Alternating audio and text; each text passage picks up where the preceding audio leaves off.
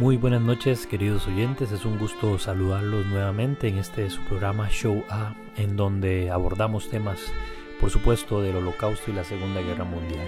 Y bueno, en este último programa de final de primera temporada vamos a abordar, creo yo, un tema eh, bastante fuerte, al igual que todos los temas que hablamos acá acerca de la Shoah son bastante eh, sensibles, eh, provocan vamos a decir que rechazo y aversión, pero sí un poco de ambas, eh, por lo delicado que resulta hablar acerca de la forma en que 6 millones de judíos y muchísimas minorías y personas más también perecieron en este proceso que llamamos holocausto o Shoah, como ya lo habíamos abordado y explicado en algún otro, en nuestro primer programa, dicho sea de paso y lo recordamos hoy en este último programa en el que abordaremos la solución final, el proyecto final. No por eso fue un tema que dejamos eh, para abordar de último. Eh, para poder hablar un poco acerca de la solución final tenemos que brindar un poco de contexto acerca de cómo se llega precisamente eh, a esa decisión. Primero tenemos que decirlo o explicar un poco acerca el nombre de, este, de esta última etapa. Se llama solución final porque precisamente es el proyecto final. Quiere decir que si hubo una solución final, hubieron soluciones al principio que se plantearon, hubo soluciones temporales, soluciones intermedias y ya después una gran solución final. porque Para hacer honor a la verdad, eh, los nazis, si bien su empecinamiento y su odio fue visceral, en primera instancia la solución no fue matar a los judíos, sino expulsarlos. Eh, luego fue agruparlos y luego que los tuvo precisamente reunidos en diferentes espacios que también abordamos por acá como los guetos o los campos de concentración decidió decidieron exterminarlos pero vamos a ver cómo se llegó a ese objetivo final que llamamos hoy solución final al problema judío. Pero primero vamos a dar, como dije anteriormente, vamos a brindar un poco de contexto. La cuestión judía, eh, muchos historiadores han debatido si es un problema del siglo pasado, inclusive un problema de este siglo, u obedece a factores eh, más antiguos. Por supuesto que es así. Los historiadores han llegado a un acuerdo general y efectivamente la cuestión judía, la cuestión judía, perdón, es una tendencia cíclica. Y para poder hablar acerca de esa tendencia cíclica, vamos a mencionar a un autor en específico que aquí tengo, como es costumbre, este libro que prácticamente me ha acompañado creo que en la mayoría, si no en casi todos los programas, como le digo a, amigos cercanos, a personas conocidas, y también cuando brindo eh, mis charlas en diferentes lugares en diferentes espacios que este libro que tengo acá es la Biblia del Holocausto. Ya lo mencionaremos o ustedes ya sabrán por qué lo he mencionado a lo largo de todos mis programas en, este espacio, ¿verdad?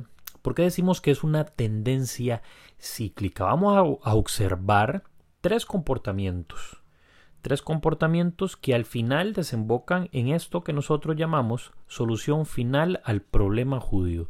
Lo primero que tenemos que tener claro es que desde el siglo IV después de Cristo, después vamos hablando de cuatro siglos prácticamente después de la expulsión de los eh, la gran diáspora judía que ocurre después de que el gran templo es quemado por el general Tito, la gran mayoría de judíos son expulsados a diferentes partes del mundo. Ya el, entrado el siglo IV, después de la eh, después de la era cristiana, después de Cristo, empiezan a generarse una serie de políticas antijudías que tienen un objetivo muy claro, que los judíos dejen de ser judíos, que se conviertan al cristianismo o bien al catolicismo.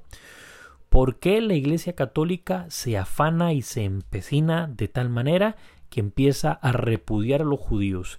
Hay muchas cosas que podemos mencionar, pero como el tema que vamos a abordar hoy es bastante amplio, voy a resumirlo en una sola.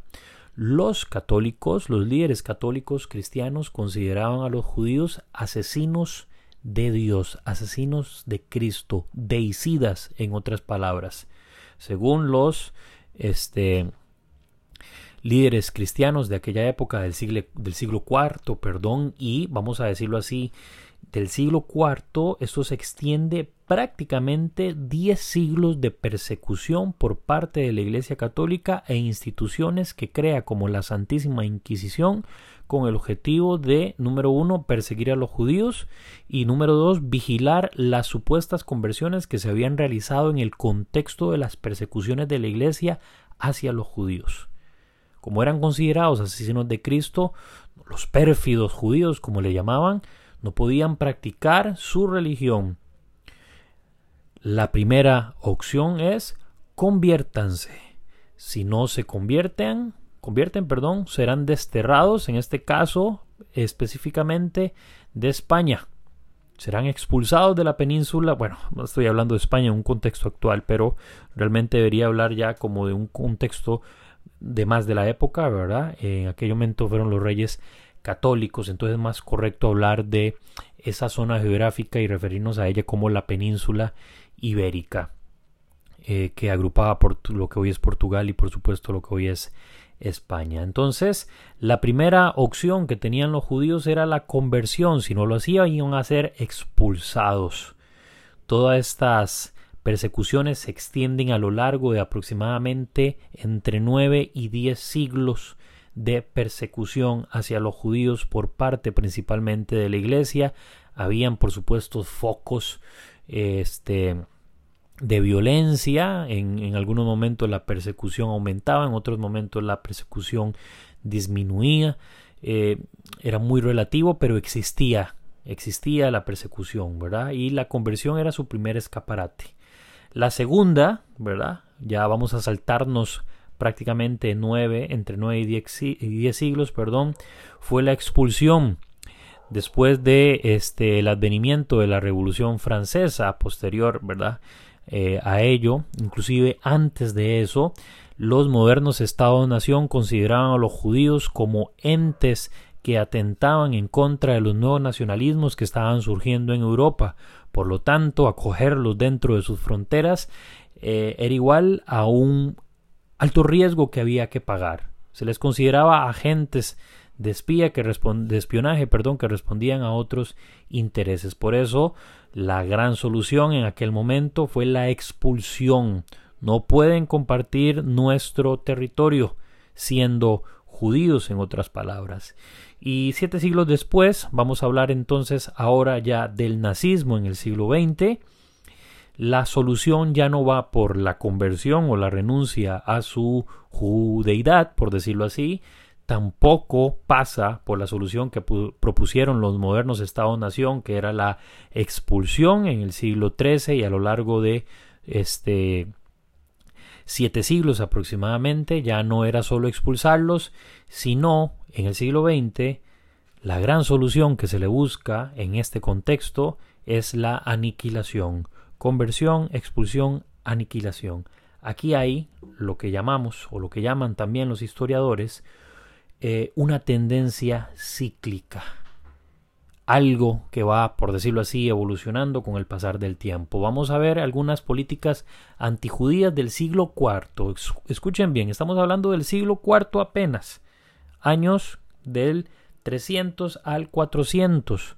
En aquel momento la iglesia empezó a utilizar diferentes políticas en contra de los judíos que iban desde la aceptación, tenían que aceptar la doctrina cristiana y por supuesto abandonar el judaísmo.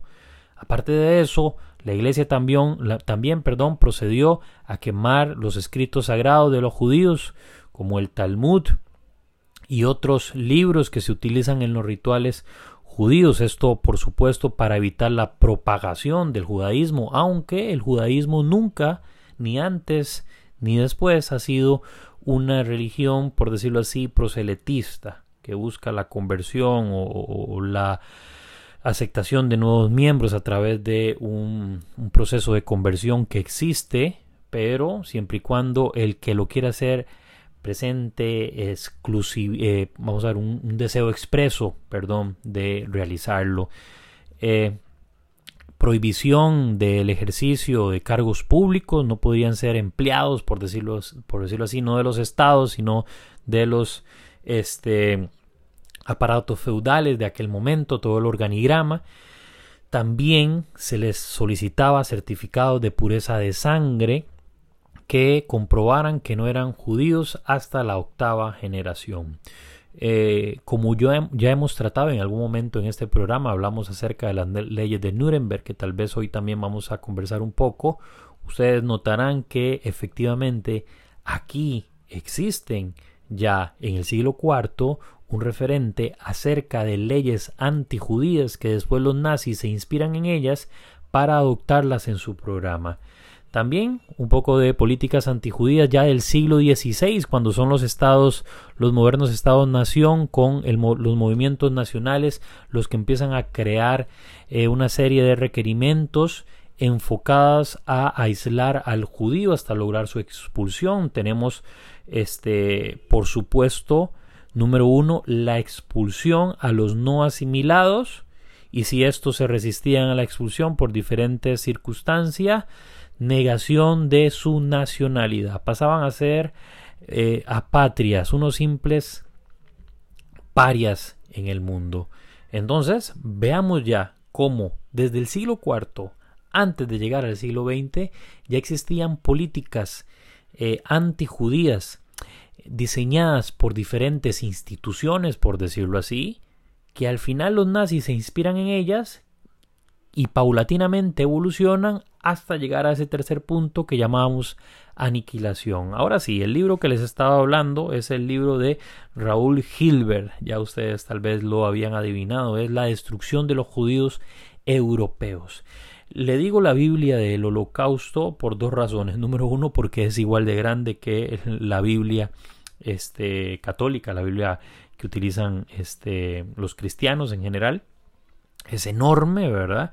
Y aparte, porque Hilbert realizó una investigación tan concienzuda, tan erudita, que abarca inclusive, y vaya que yo he leído muchísimos libros acerca del holocausto, prácticamente todos están este, sustentados en él. Es decir, cuando uno se va a la bibliografía de esos libros que eh, escritores como Timothy Snyder, Snyder perdón, Martin Hilbert, este, por nombrar dos historiadores, famosísimos historiadores de la Shoah, siempre en las citas bibliográficas, Lauren Res, este, está citado el libro de Martin, de Raúl Hilbert, perdón, inclusive la mismísima Anna Arendt lo menciona en su eh, obra Los orígenes del totalitarismo y Eichmann en Jerusalén. Pero bueno, en una, en una frase contenida, por supuesto, extraída, perdón, del libro de Raúl Hilbert que les acabo de mencionar, resume muy bien esto que les acabo de mencionar. Leo para ustedes. Dice así, los misioneros cristianos habían dicho en realidad, no tenéis derecho a vivir entre nosotros siendo judíos. Los gobernantes laicos, por su parte, que lo siguieron, habían proclamado, no, no tenéis derecho a vivir entre nosotros los nazis alemanes decretaron finalmente no tenéis derecho a vivir.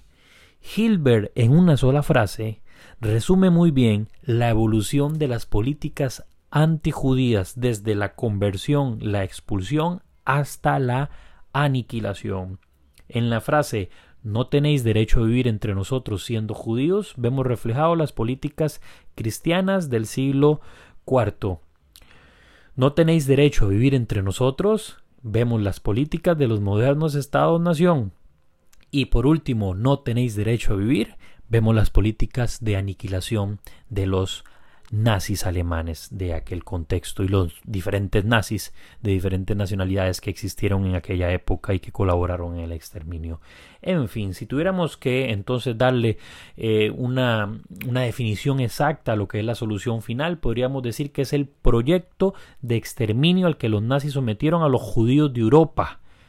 Diríamos entonces que fue el cómo de su plan, cómo hacerlo, cómo llevarlo a cabo. Eso fue la solución final. Eh, durante, vamos a decirlo así, mediados eh, y finales, inclusive años 80, años 90 del siglo XX, los historiadores discutían dos cosas. Una cuestión muy sencilla.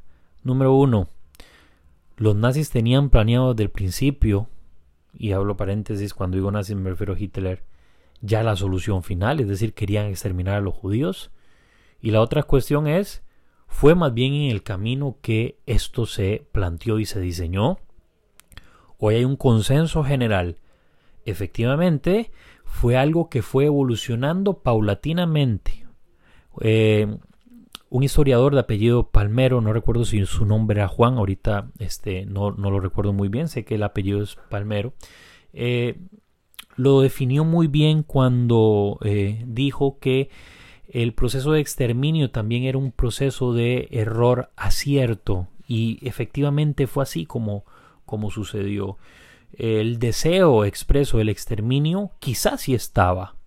Lo que no podemos afirmar, y hoy lo sabemos que es así, es que no hay indicios, no hay indicios de que efectivamente existiera este plan, sino que más bien los recursos o las ideas fueron evolucionando paulatinamente hasta llegar a este proceso. Por eso se llama solución final, fue el final.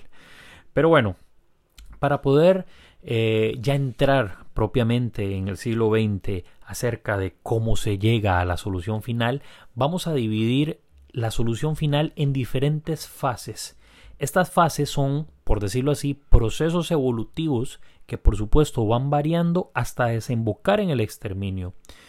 Vamos a dividir esto en diferentes fases. Vamos a hablar en este momento de la primera fase.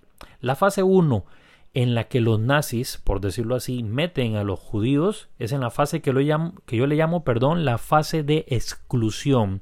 Y esta fase se encuentra entre los años 1933 y 1939. Estamos hablando de un proceso de seis años que va desde la llegada de los nazis al poder, Hitler como canciller hasta 1939, que es el inicio de la Segunda Guerra Mundial. En estos seis años ocurren diferentes procesos, se toman diferentes este, decisiones que van a evolucionar y se van a convertir después en el gaseamiento. Pero primero vamos a hablar de estas diferentes decisiones. Son seis que, que, ocurren precisamente. No ocurren, por decirlo así, una cada año, sino que van evolucionando paulatinamente. Inclusive hay algunas que ocurren en el mismo año. Hubo tiempos de, vamos a decirlo así, paz y tranquilidad, por llamarlo de, algún, de alguna forma.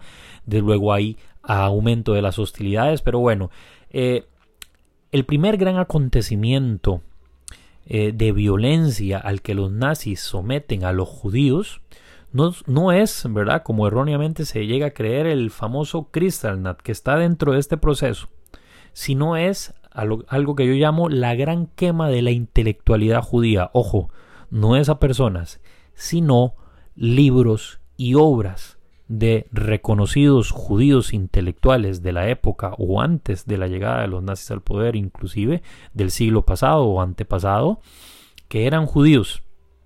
Fue un saqueo a las bibliotecas, a las librerías, principalmente a las universidades en las que habían obras de judíos reconocidos, y había que eliminar, según los nazis, la influencia del pensamiento judío de las mentes de los jóvenes que estaban estudiando.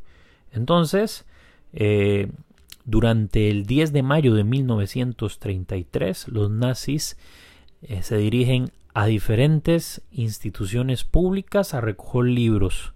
Pero ojo, lo sorprendente de todo esto, y aquí se marca también un punto de inflexión, es que los que participan en este proceso no solo son los nazis, las SA, la sección de asalto, eh, por supuesto comandada y liderada en aquel momento por eh, Rom, eh, antes de ser este, asesinado, ¿verdad? Durante la noche de los cuchillos largos, que es otro proceso del que quizá hablaremos en algún otro momento, participan profesores, compañeros, este, conocidos de autores de esos libros. Esa es la famosa gran quema intelectual que incluye también la expulsión de este, profesores judíos considerados también como propagadores de la influencia judía en Europa, principalmente en Alemania, sus propios compañeros contribuyeron a la expulsión, forzados a salir de las universidades, forzados a entregar eh, libros que estuviesen escribiendo, obras de ellos que se estudiaban en, en las universidades que enseñaban y otras universidades más, fueron quemadas esa es la gran quema intelectual. Hay una frase que hoy retumba en los oídos de muchos. Eh, no recuerdo el autor de la frase, ahorita lo tengo uno en mente, pero no lo voy a mencionar porque no estoy seguro. Eh, pero la frase dice así, quien empieza quemando libros, termina quemando hombres. Retumba en los oídos hoy nuestra, esa frase, en nuestros oídos esa frase.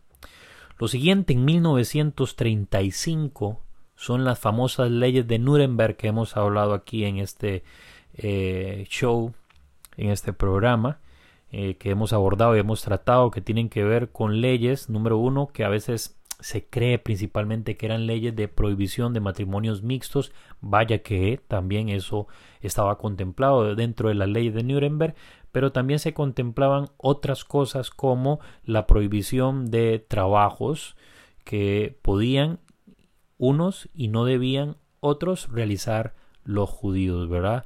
Eh, los, los empleos liberales como la medicina, la abogacía, la enseñanza y otras más estaban total y completamente prohibidas para los judíos, no podían ejercerlas.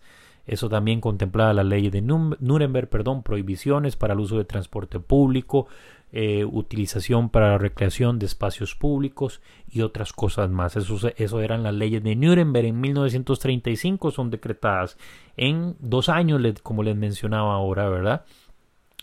Eh, para después de 1935 ya se empieza a contemplar lo que diríamos que es el punto 3 en esta fase 1 de exclusión que es la inmigración forzada.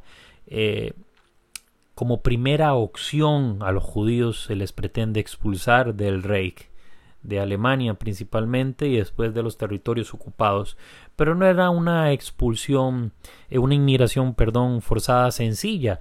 Tenían que pagar grandes sumas de dinero que a veces hasta para los la clase media judía y la clase alta requería un enorme sacrificio y a veces no había para pagar la cuota para todos los familiares lo cual se convertía en algo muy difícil. Y además pensémoslo de la siguiente manera. Ahorita que sabemos que la Shoah significó el exterminio de millones de judíos pero vamos a ver quién se va a querer ir de su hogar donde su familia durante generaciones ha vivido en muchas ocasiones decidieron quedarse porque nadie, absolutamente nadie, y puedo asegurar esto, ni siquiera los mismos nazis sabían en qué iba a parar todos estos, todos estos procesos, por decirlo así. Eh, otro gran acontecimiento que ocurre acá, que es en respuesta a la inmigración forzada, es la conferencia de Vian, eh, convocada y organizada por el presidente de los Estados Unidos de aquel momento, Theodore Delano Roosevelt, entre el 6 y el 15 de julio de 1938.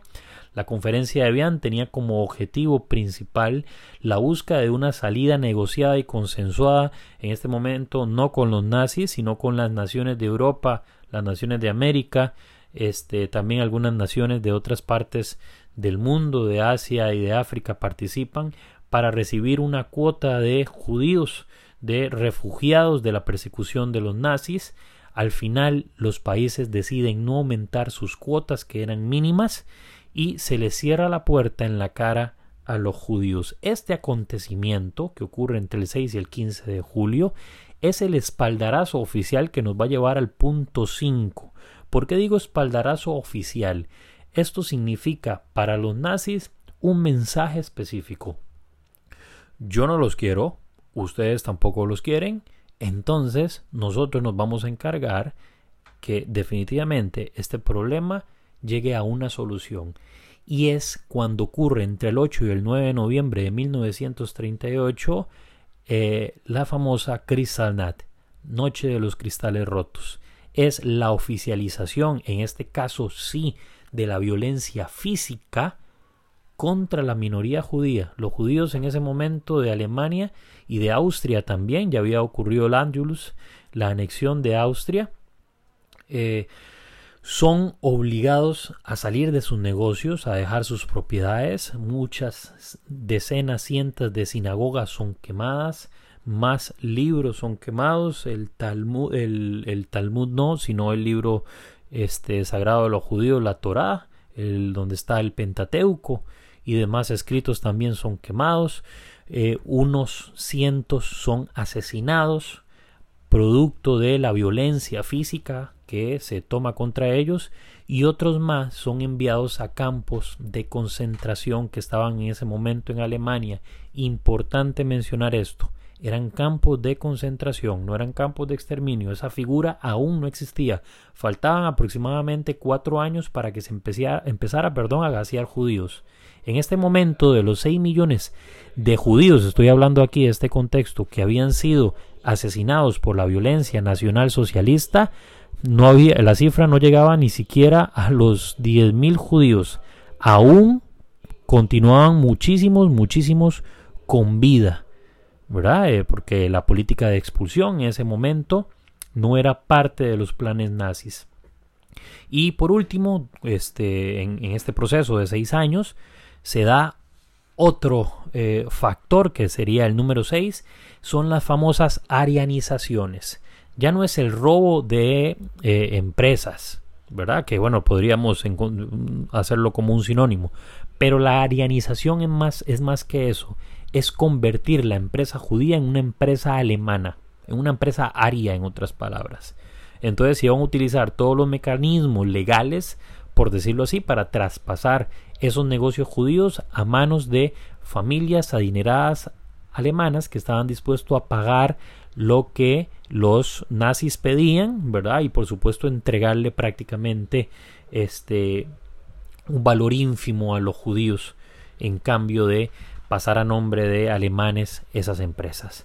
Pero bueno, esa por decirlo así, la llamamos la fase 1, es un periodo de seis años es de hecho el periodo o la fase más larga. Vamos a ver cómo las otras fases son aún muchísimo más cortas, como la que vamos a analizar ahora, la fase 2.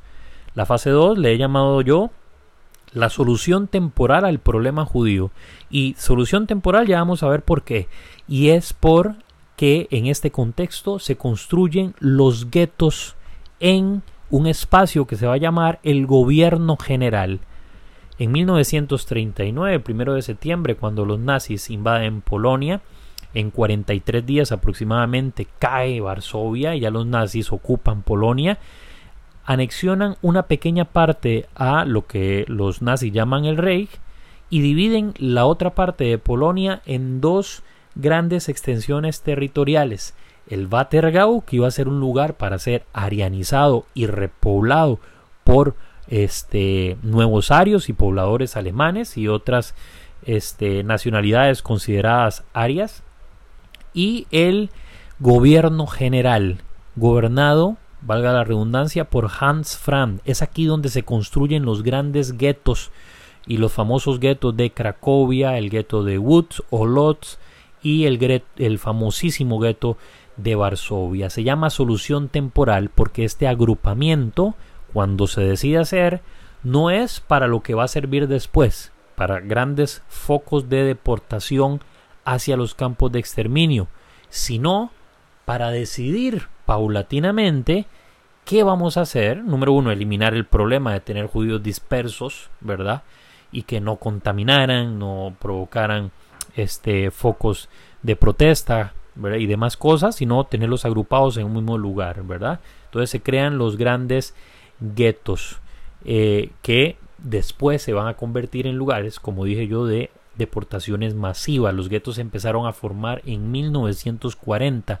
Prácticamente se extiende durante dos años porque es en 1942 cuando empiezan a eh, darse las políticas de deportación en los diferentes guetos, en unos más tardíos que otros, en otros más tempranos que otros, por ejemplo en el gueto de Varsovia, donde se inicia, y el último gran gueto es el gueto de Lodz, que para finales de 1943 es que se decide ya exterminar a los judíos del gueto de Lodz, donde el tristemente célebre eh, presidente del Judenrat, este Shain Runkovsky, es el que colabora con los nazis para la deportación. Al final él sigue, él corre la misma suerte. Pero vamos a ver qué es lo que dice Jan Karski en su libro Historia de un Estado clandestino, que lo recomiendo, lo recomiendo también para entender, este, aparte del de Hilbert, para entender este proceso de la solución final. Aquí Karski habla acerca de la resistencia polaca, pero también hay todo un capítulo y a lo largo del libro se habla acerca también de eh, la cuestión judía y el gueto de Varsovia específicamente, que es donde él entra, este invitado, por decirlo así, por los líderes del gueto de Varsovia, no los, del Judenrat, sino los líderes de este eh, la resistencia que había al interior del gueto. Dice así el libro de Karski. ¿Se trata de un cementerio? No, porque esos cuerpos todavía se movían. De hecho, a menudo eran presos de una violenta agitación eran aún personas vivas, si podía llamárselos así, porque aparte de la piel, los ojos y la voz no había nada de humano en esas palpitantes figuras. Por todas partes había hambre, miseria, la atroz pestilencia de cuerpos en descomposición, los lastimeros gemidos de los niños agonizantes, los gritos desesperados de un pueblo que mantenía una espantosa y desigual lucha por la vida. Karski está describiendo aquí la situación del gueto de Varsovia, que prácticamente fue la misma situación de los guetos por todo el gobierno general y otros que posteriormente, muchísimos más, había más de 3.000 guetos distribuidos en toda la Europa ocupada por los nazis. Y es una realidad que se vivía, como mencioné anteriormente, en los guetos lo que yo llamo plagas de los guetos, eh, las personas que vivían padecían de hacinamiento, hambre, frío, enfermedades, aislamiento y sobre todo también humillación. Eh, las personas que estaban recluidas ahí, en su gran mayoría, más de 400.000 eran judíos, unos pocos gitanos que también padecieron el encierro en el gueto de Varsovia. Eh, una gran parte murió por inanición. Aquí en este momento no había política de exterminio, eso es importante aclararlo. Había política de aislamiento. Ya posteriormente se toma la decisión que estos guetos iban a ser los principales focos de deportación hacia los campos de exterminio, como veremos posteriormente. Entonces, después de estas dos fases, que pareciera que nunca va a ocurrir la solución final, bueno, entonces, ¿cuándo inicia efectivamente la solución final. Hay un discurso de Hitler o que ocurre antes de la guerra, pero que nos indica ya efectivamente que a partir de este contexto ya la idea de exterminio se manejaba, no el cómo, no el cuándo ni el dónde, pero ya existía el deseo de exterminio, dijo Hitler en antes de en enero de 1939 dijo en uno de sus famosos discursos la siguiente frase que se extrae de su discurso. Si los financieros judíos internacionales de dentro o fuera de Europa vuelven a llevar a las naciones a una guerra mundial, el resultado no será el triunfo del bolchevismo en el mundo y con ello el triunfo del judaísmo, sino, escuchen bien, esto lo dijo Hitler, la aniquilación total de la raza judía en Europa. Deseo explícito, palpable de aniquilación extrema. Cuando inicia entonces la solución final? A esta fase le he llamado la fase 3, ¿verdad? Es la campaña en el este, la oficialización del exterminio. Los historiadores la llaman la Shoah o el holocausto de las balas. En este proceso más de un millón de judíos son asesinados por los grupos de exterminio masivo que Himmler forma, llamados Einsatzgruppen. Aquí hay que decir un par de cosas muy puntuales. Resulta que el deseo de invadir Hitler, la Unión Soviética, era ya conocido, pero Hitler estaba, vamos a ver, lo contenían los generales. Le decían que no era necesario invadir la Unión Soviética. Ya había un tratado de paz firmados con ellos en los que se repartían el este. no era necesario hacerlo. Pero cuando la guerra fue evolucionando y llegamos a la mitad de 1941, ya un poco más de dos años de guerra, Hitler se ve en una encrucijada. Ya las eh, opiniones estaban dividiendo y se diseña un plan para invadir la Unión Soviética. Si bien es cierto, mucho se habla acerca del deseo de Hitler de invadirla por eh, la admiración que le profesaba Napoleón Bonaparte, entonces él también quería culminar o completar lo que Napoleón había dejado a medias. Lo cierto es que no es por eso. Quizá existía un impulso narcisista, está clarísimo, pero no es por eso.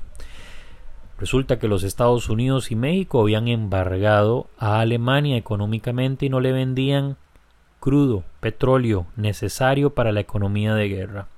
Y el petróleo que había en Europa, en los territorios que Hitler controlaba, era insuficiente para poder llevar a cabo y sostener la guerra hasta ganarla.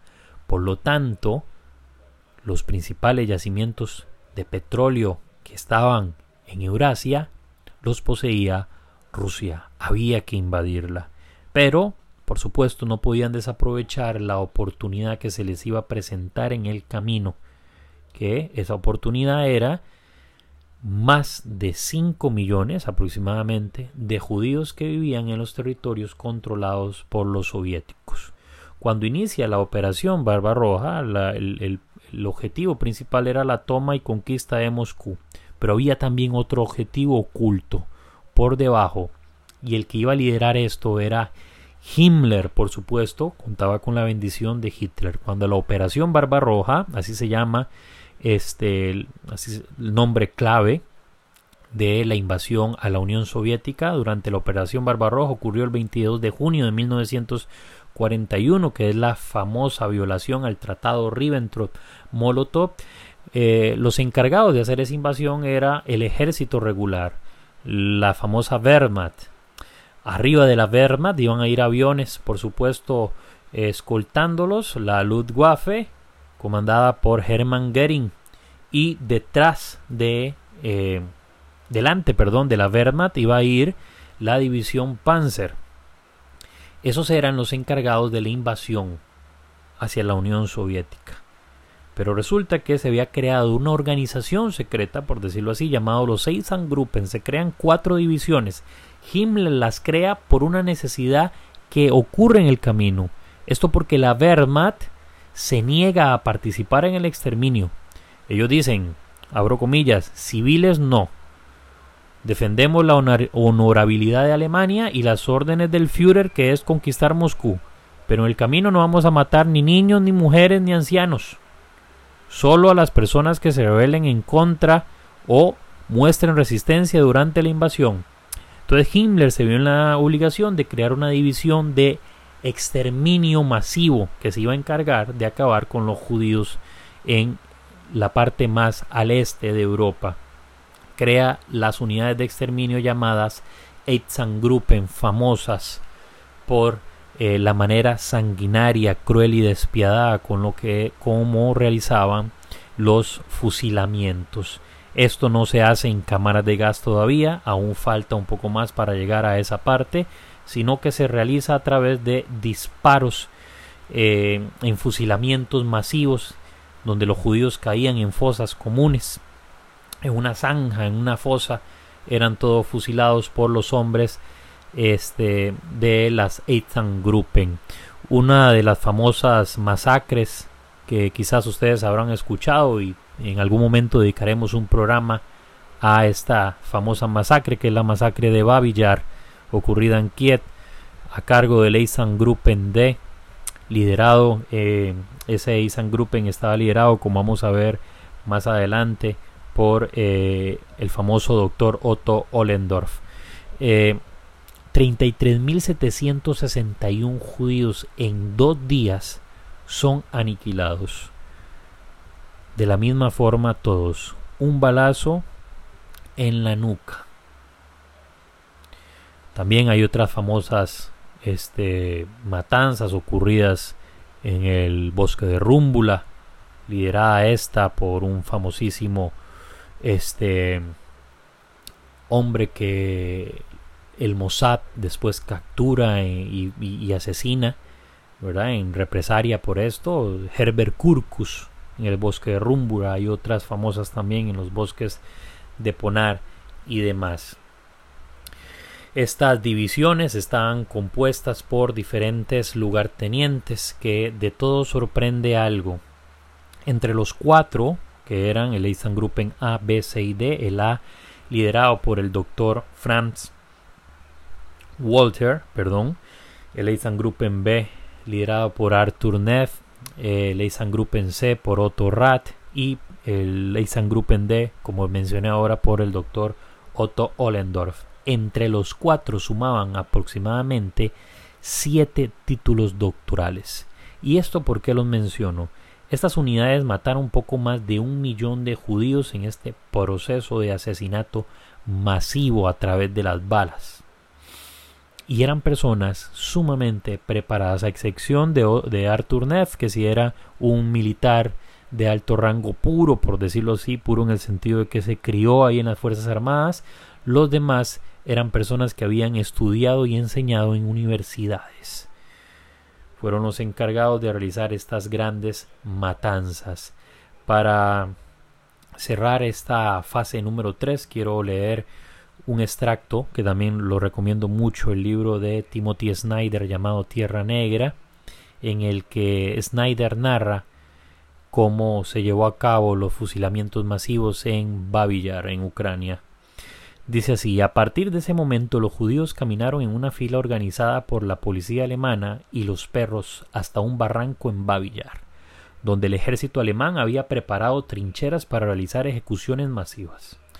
Los alemanes, ayudados por colaboradores locales, asesinaron a 33.761 judíos en las fosas. También apartaron algunas jóvenes judías para violarlas antes. Friedrich Jekyll estaba mejorando su técnica para las matanzas y ahora utilizaba lo que él llamaba el método de la sartina, que consistía en que las personas eran obligadas a tumbarse formando hileras antes de ser asesinadas. Cierro comillas. Esto para que tenía un objetivo, matar a varios judíos con una sola bala. Recuerden que estábamos en un contexto de guerra y se necesita ahorrar todos los recursos necesarios. Esta fase termina en la fase 4 a partir de 1942, pero ¿por qué se dejan por qué dejan de ocurrir los fusilamientos masivos? Ocurre algo que marca a uno de los principales líderes o al líder principal de, eh, de los Einsatzgruppen Heinrich Himmler. Himmler presencia, es llevado, es invitado a presenciar un fusilamiento masivo. Cuando Himmler observa esto, Himmler tenía un problema eh, intestinal, específicamente tenía úlceras. Himmler de hecho había sido acompañado por su médico eh, en esta gira en el este para observar, presenciar y supervisar lo que estaba ocurriendo, cómo se estaban llamando a cabo las matanzas, los asesinatos. Resulta que Himmler cuando presencia esto, después del fusilamiento, literalmente corre hacia su habitación, busca un lugar donde nadie lo vea y empieza a vomitar. Y vomita sangre entre lo que vomita, por supuesto provocado por la úlcera, pero principalmente por el repudio que le había eh, provocado ver el fusilamiento masivo. Lo que a Hitler le causa repudio no es la forma, sino lo que esto va a provocar en las personas que están en los Einsatzgruppen, por supuesto, que están realizando estas masacres. Himmler teme que esas personas después, por supuesto, iban a ser los futuros pobladores del Reich, se convirtieran en monstruos. A Himmler no le interesaba el sufrimiento de niños, mujeres, ancianos y hombres que padecían y morían en las fosas después de ser fusilados, sino el sentimiento que esto iba a provocar en sus soldados, en los Einsatzgruppen. En la mayoría de las ocasiones estas personas tenían que estar borrachas, así que tomaban mucho licor o se drogaban para poder realizar estas matanzas masivas. Es ahí donde Himmler empieza a plantearse cómo debemos de cambiar esta forma de asesinar judíos. No dejemos de asesinarlos, sino debemos de cambiarlos. Ahí es donde ya ocurre un cambio y se deciden crear las famosas cámaras de gas y las cámaras de gas, por supuesto, junto a los campos de exterminio y los hornos crematorios. Leo un discurso de Himmler después de haber presenciado esta, esta, este fusilamiento masivo. Dice así, deseo mencionar aquí con la mayor claridad un capítulo particularmente difícil. Entre nosotros debe ser mencionado una sola vez con mucha claridad, pero en público nunca hablaremos de ello.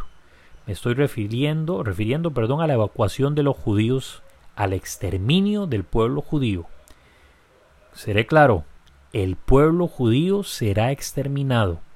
La mayoría de ustedes saben lo que significa contemplar cien, quinientos o mil cadáveres. Haber pasado por eso, y salvo algunas excepciones, han seguido siendo decentes. Esto es lo que nos ha hecho hombres. Esta es una página de gloria en nuestra historia que nunca se ha escrito y que nunca se escribirá. Después de esto, no sabemos con claridad. Aún no tenemos órdenes.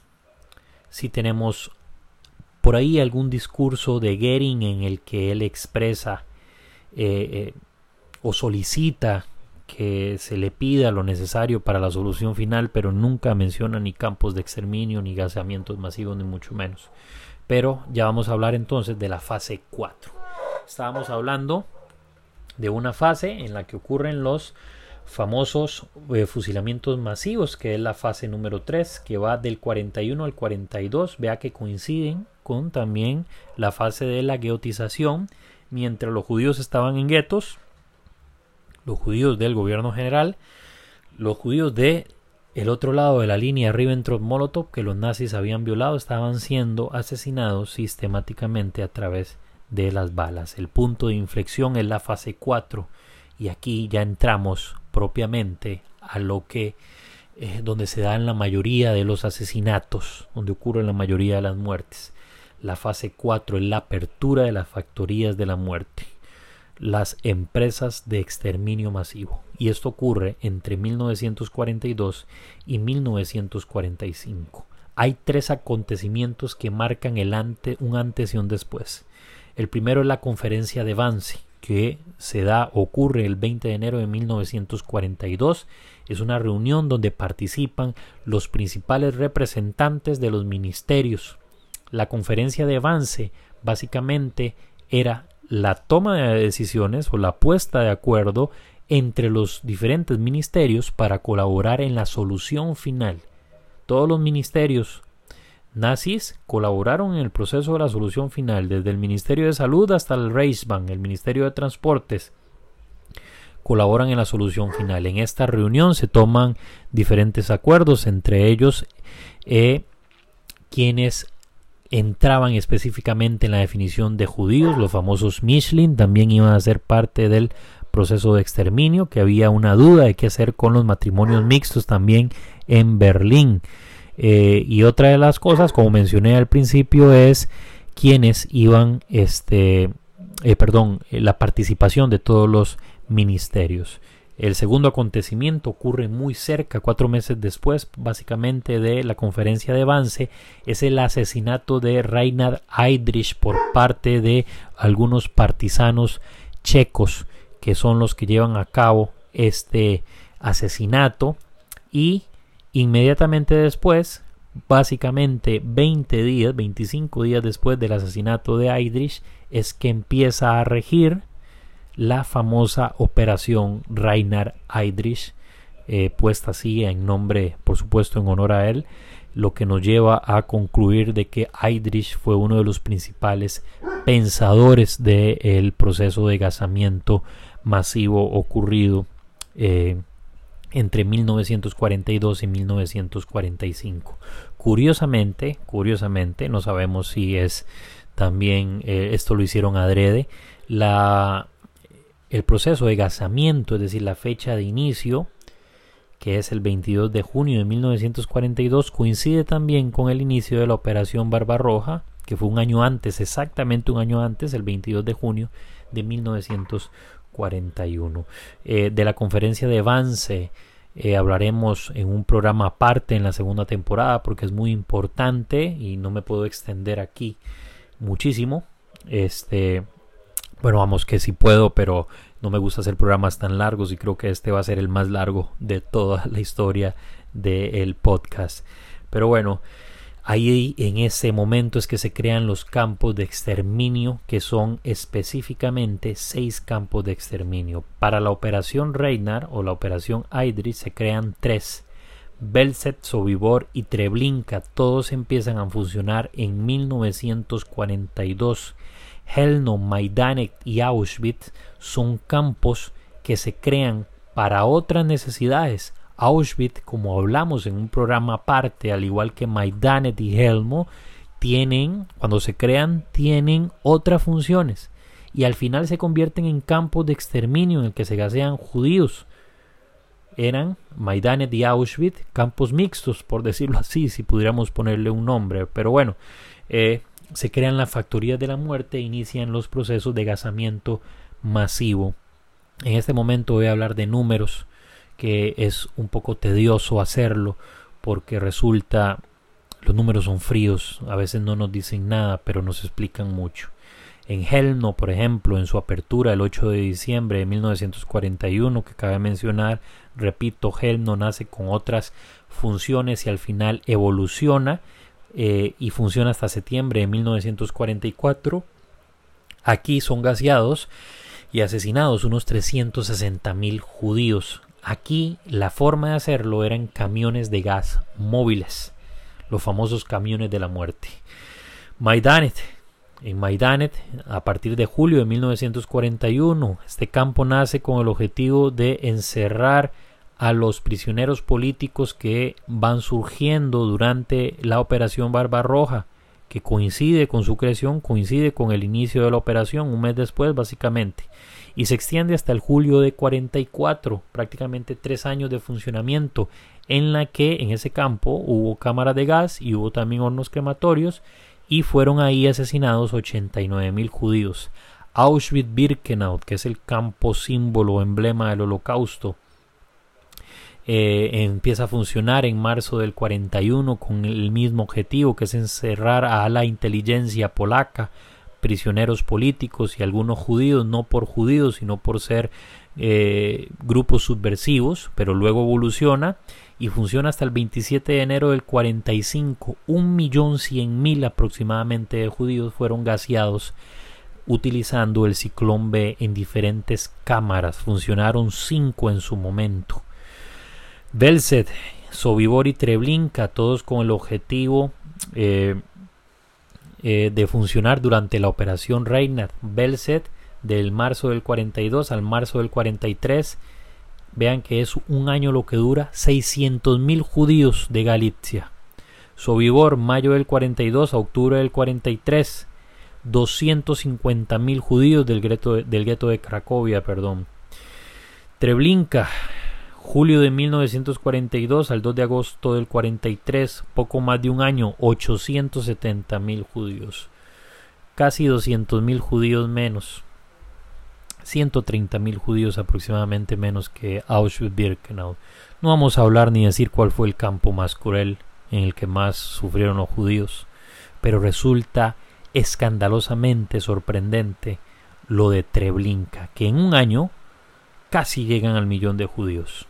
Estos campos estuvieron repartidos, los campos de la muerte, por todo el gobierno general. Todos estos campos coincidían con las líneas férreas que pasaban por los diferentes guetos o cerca de los guetos, que fueron campos, por decirlo así, los guetos de deportación eran trasladados por la policía judía en colaboración de los Judenrat. Ya hablamos de en un programa sobre la colaboración judía durante el holocausto, escúchenlo para que entiendan un, poco, entiendan un poco lo que estoy explicando acá, eh, eran llevados a los famosos Uschlandplatz o las plazas de deportación hacia los campos donde llegaban inmediatamente a morir. Eh, hay seis campos de los que podríamos hablar muchísimo, pero quiero compartir eh, algunas particularidades específicamente de Auschwitz, que por eso es el campo emblema, por decirlo así, el campo ejemplo, madre, como lo quieran llamar, de la Shoah. Y esto porque en Auschwitz no solo hubo asesinatos, gaseamientos, sino también funcionó una fábrica, por eso le llaman fábrica de la muerte. Eh, es particular por la manera sofisticada en que eran llevados a cabo los asesinatos. Se habían construido ascensores, cámaras, cámaras de gas subterráneas, ascensores para que subieran los cuerpos a los hornos crematorios que estaban en la superficie. El número de víctimas fue el mayor de todo el proceso de la Shoah, más de un millón de judíos. Los cadáveres simplemente no eran quemados, sino que también eran aprovechados.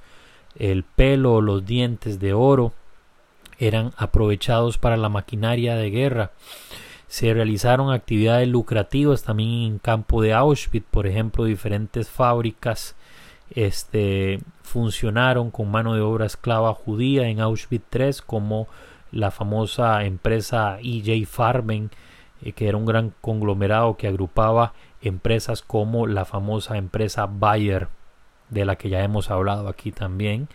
Eh, se realizaron experimentos médicos para llevar una aún mayor sofisticación en el proceso de exterminio. Eh, es famoso el caso del doctor Josef Mengele y sus experimentos con los gemelos. Auschwitz es el único lugar, y esto es importante que lo sepan también, el único lugar donde se tatuó a los eh, prisioneros que no fueron, que llegaban y no eran exterminados en el momento, sino que realizaban trabajos forzosos. El nombre se pierde, llegan a ser un número. Eh, funcionaron cinco cámaras en algún momento, pero principalmente fueron utilizadas cuatro cámaras de gas con 60 hornos en total. Una barbaridad total lo que ocurre en Auschwitz.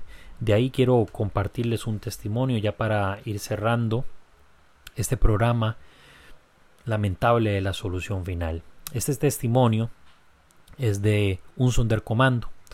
En el programa acerca de colaboración judía durante el holocausto explicamos lo que era un Sonderkommando. Era un judío que trabajaba en las cámaras de gas, que se encargaba del trabajo sucio. Después del gasamiento, los Sonderkommando entraban a las cámaras limpiaban el vómito y la sangre que era derramada por los judíos que habían sido asesinados. Después de eso, trasladaban sus cuerpos a los, a los ascensores para ser quemados posteriormente por otros sondercomandos encargados de la cremación y por último sondercomandos que estaban fuera de las cámaras trasladaban las cenizas que eran arrojadas en el río Vístulas que estaba a unos pocos kilómetros del campo de exterminio de Auschwitz. Del testimonio que les quiero hablar es del testimonio del sondercomando llamado Philip Müller, que de milagro, de milagro sobrevive a los diferentes exterminios que eran sometidos los sondercomandos. Después de unos pocos meses, como máximo seis, eran agrupados y gaseados también. Müller logra sortear con muchísima suerte perdón, estos procesos de aniquilación de los Sonderkommando y sobrevive tres años y llega y sobrevive a la liberación de Auschwitz en enero del 45. Durante su presidio a Müller le tocó presenciar muchísimas cosas. Una de las eh, partes más terribles, que es la que voy a mencionar, aparte de esa otra, es que Müller habla acerca de cómo las personas llegan a acostumbrarse hacer lo que él se encargaba, sacar cadáveres, eh, meter personas vivas en las cámaras, engañándolas diciendo que se iban a dar una ducha para luego ser gaseadas. Comparto el testimonio de Müller. Dice así, unos pocos días después, cuando llegó la vagoneta del hospital, aquí hago un pequeño paréntesis, cuando Müller habla del hospital, es el lugar que ellos le llamaban el hospital, no era que había un hospital en Auschwitz. Dice, el cuerpo de mi padre se encontraba entre los muertos. Abro otro paréntesis. Cuando los cuerpos venían de esa región de Auschwitz que los Sonderkommando llamaban el hospital, Müller empezó a sacar cuerpos de los camiones para cremarlos. Cuando está sacando uno de los cuerpos, lo toma en brazos, ve su rostro y se da cuenta que es su padre. Continúo leyendo. Mis compañeros de, presidio llevaron su cuerpo al crematorio y lo colocaron en la, vagoneta de la habitación de las cremaciones. Delante de los llamantes hornos, un compañero de equipo recitó el Kadish. El Kadish es la oración que realizan los judíos eh, una vez que algún familiar, amigo, cualquier judío ha fallecido. Firme en sus creencias, tranquilo, imperturbable y seguidor de la antigua tradición de sus antepasados, alababa al Señor, diciendo, aquí ya recita el Kadish, que el gran nombre del Señor sea exaltado y santificado por el mundo que Él ha creado según su deseo, que establezca su reino en tu época y pronto en la época de toda la casa de Israel. Decid, amén. Comparto este testimonio entre miles de testimonios que hay de Philip Mueller, su libro, su testimonio se llama Tres años en las cámaras de gas, un libro imprescindible para entender a los Sonderkommando.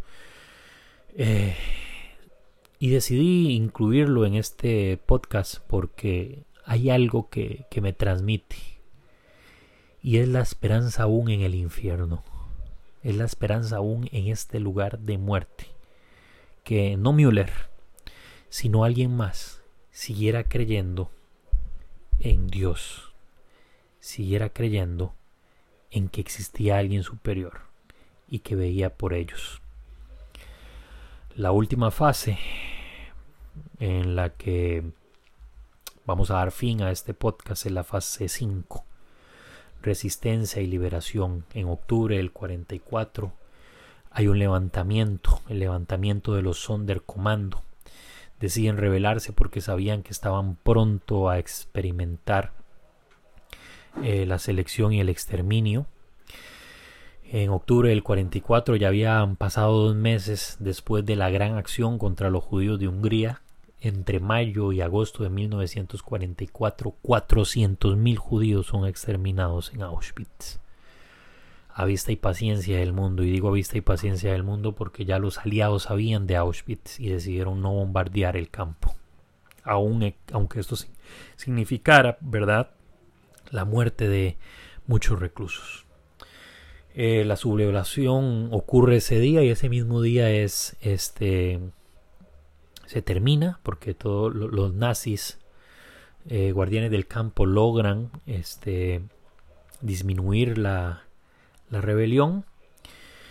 Y la mayoría de los que participan en ella, unos pocos logran huir, la mayoría son fusilados, entre ellos las grandes heroínas de la rebelión que participa o que fueron las encargadas más bien de conseguir muchas de o las pocas armas que se utilizaron y la pólvora para volar uno de los crematorios que estaba siendo utilizado eh, por su rendimiento y su capacidad para el exterminio de judíos. Esas mujeres fueron Rosa Robota, Alex Gretner, Esther Wistelboom y Regina Saffirstein. Perdón, Esther Weisboom es el apellido de la tercera que mencioné. Ellas fueron las heroínas de Auschwitz que eh, unos meses después, tres meses, el 27 de enero de 1945, es liberado por el ejército rojo.